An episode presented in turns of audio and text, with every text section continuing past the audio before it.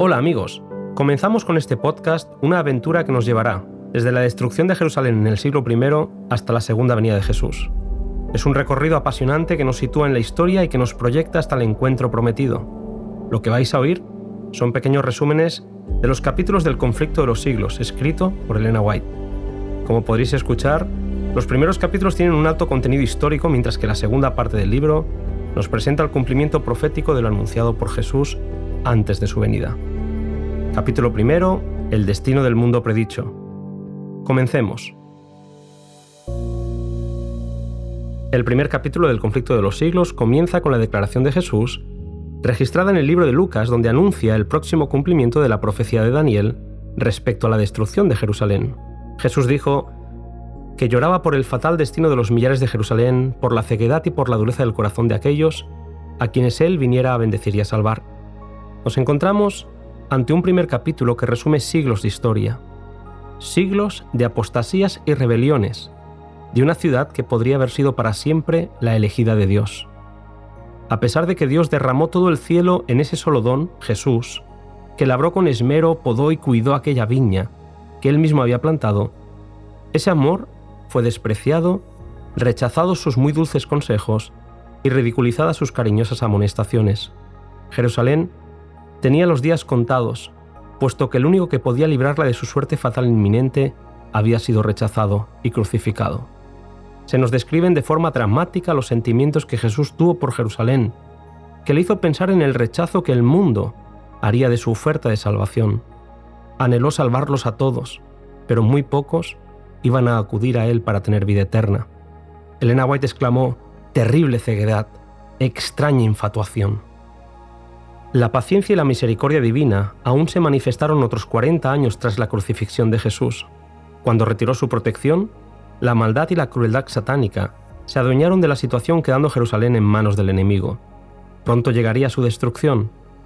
Las huestes romanas sitiaron la ciudad mientras que en el interior los judíos seguían pensando que Dios los protegería puesto que eran el pueblo escogido. Las escenas eran cada vez más horribles y se presagiaba el fin. Leemos que cuando el general Cestio Galo retiró sus tropas sin previo aviso y sin razón aparente, los cristianos que habían creído las palabras de Jesús aprovecharon para huir de la ciudad. Ninguno habría de perecer allí. Los obstinados judíos pensaron que Dios había entregado en su mano los ejércitos romanos y salieron de la ciudad para matar a la retaguardia del ejército en su marcha. Cuando bajo el mando de Tito el ejército romano volvió a sitiar la ciudad, el odio y la sed de venganza de los soldados ya no conocían límite alguno. Leemos, vanos fueron los esfuerzos de Tito por salvar el templo, uno mayor que él había declarado que no quedaría piedra sobre piedra que no fuese derribada. Terribles escenas son descritas en este primer capítulo en el que se afirma que un millón de judíos murieron en la caída de Jerusalén.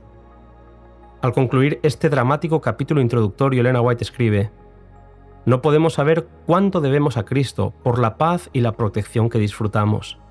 La destrucción de Jerusalén es una advertencia terrible y solemne para aquellos que menosprecian los dones de la gracia divina y que resisten las instancias de la misericordia de Dios. Se nos dice además que la profecía del Salvador respecto a Jerusalén tendrá otro cumplimiento haciendo que lo que pasó en aquella ciudad no sea más que un pálido reflejo de lo que le espera a este mundo. Cada vez es más oportuna la advertencia, el mundo verá como nunca lo vio los resultados del gobierno de Satanás.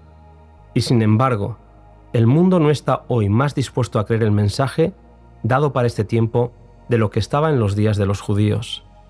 Para los que sí hemos creído y confiamos en su promesa, sepamos que el pueblo de Dios será liberado, porque serán salvos todos aquellos cuyos nombres estén inscritos en el libro de la vida.